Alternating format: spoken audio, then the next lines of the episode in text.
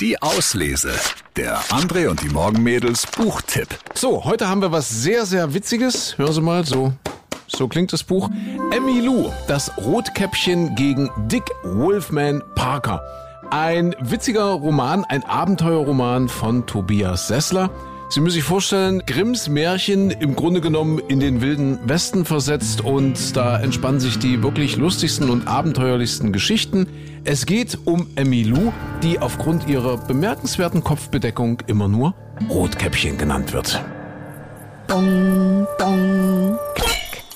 In den Little Red Hills über Darlington war eine seltsame Melodie zu hören. Der Verursacher der sich ständig wiederholenden Tonfolge war ein Pferd, das sich mit gemächlichen Schritten den Hang emporarbeitete. Der Name des gutmütigen Schimmels war Toulouse. Und bei näherer Betrachtung konnte man doch leicht erraten, woher die Geräusche eigentlich stammten. Im Sattel saß nämlich kein Reiter. Stattdessen waren über die beiden Steigbügel je zwei leere Milchkannen am Gurtzeug festgebunden. Durch die schwankenden Bewegungen des Tieres schlugen sie immer im Wechsel aneinander. Unmittelbar vor Toulouse ging eine junge Dame, die mit der linken Hand den Zügel über der Schulter führte. Ihr Alter ließ sich nur schwer erraten.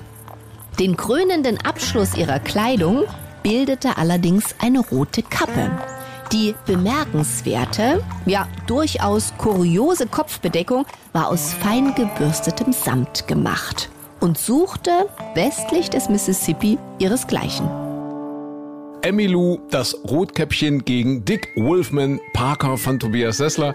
Also wirklich, so haben Sie Grimms Märchen noch nie gelesen, noch nie erlebt. Sehr witzig, sehr interessant, sehr spannend. Also echt ein tolles Lesevergnügen, gerade jetzt so für den Sommer, im Urlaub vielleicht, im Garten, für den Balkon. Sehr, sehr schön. Unsere Leseempfehlung zum Wochenende.